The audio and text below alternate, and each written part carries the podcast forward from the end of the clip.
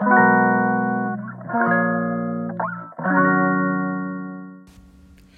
のラジオは当たり前の毎日をもっと楽しくをテーマに配信していくラジオです。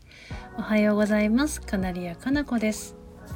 子供たちと電車で出かけた時にお母さんあの人は何をしているの？という下の子の質問から私にはとても興味深い出来事があったのでお話しします。その方が偽物とか本物とか子供がお金を出さなくても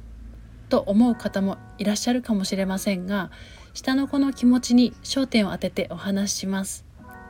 駅前なので宅八をしている僧侶さん鉢にお金を入れると何やらお経を唱えてチリーンと鈴を鳴らして手を合わせます宅八は仏教で定められた修行の一つであり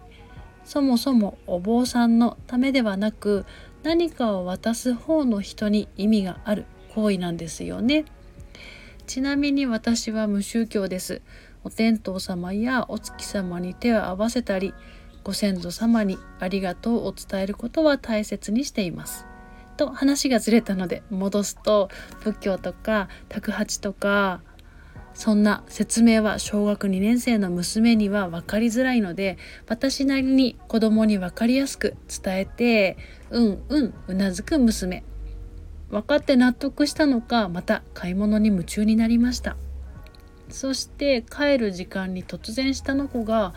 お母さん私あの人にお金を渡したいというので私はびっくりしました。片や上の子はえそんな人いたの？私はお金はあげない。まあ何とも対照的な2人に笑ってしまいました。これは、えー、どちらが良いとか悪いとか正解不正解は全くなくて私は子供たちに対してケチだねなんて言わないし偉いねなんても褒めません。どちらかというと私は下の子タイプなので上の子のようにはっきりした言葉や態度取れること羨ましく思います。宅八の僧侶さんが見えた下の子と全く見えなかった上の子。これは面白いなと心の中で思いました。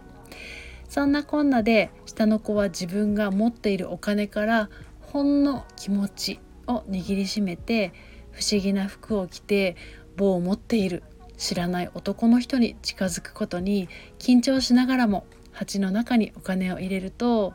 その方は娘にびっくりしたような表情をしてからチリンと鈴を鳴らしてくれました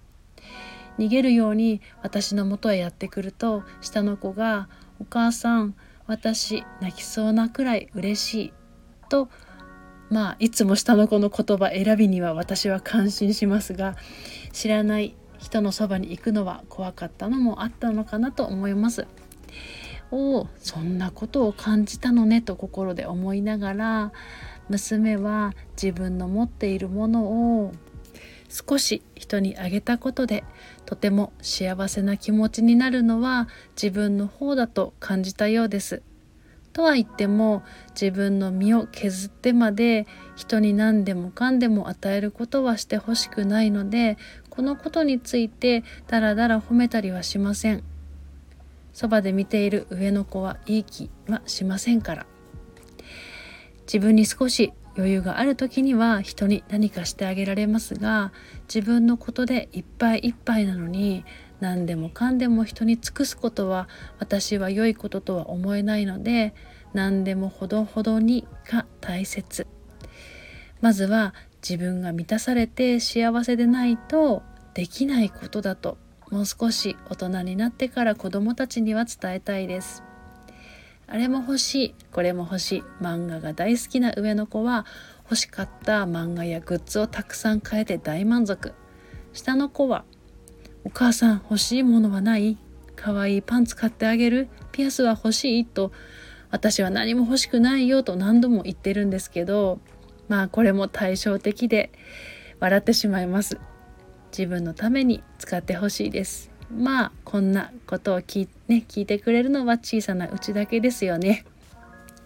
ということで子どもの疑問や質問から私もとても勉強になり忘れられない一日になりましたそれでは今日も心穏やかにポジティブな一日でありますようにまた次のお話で。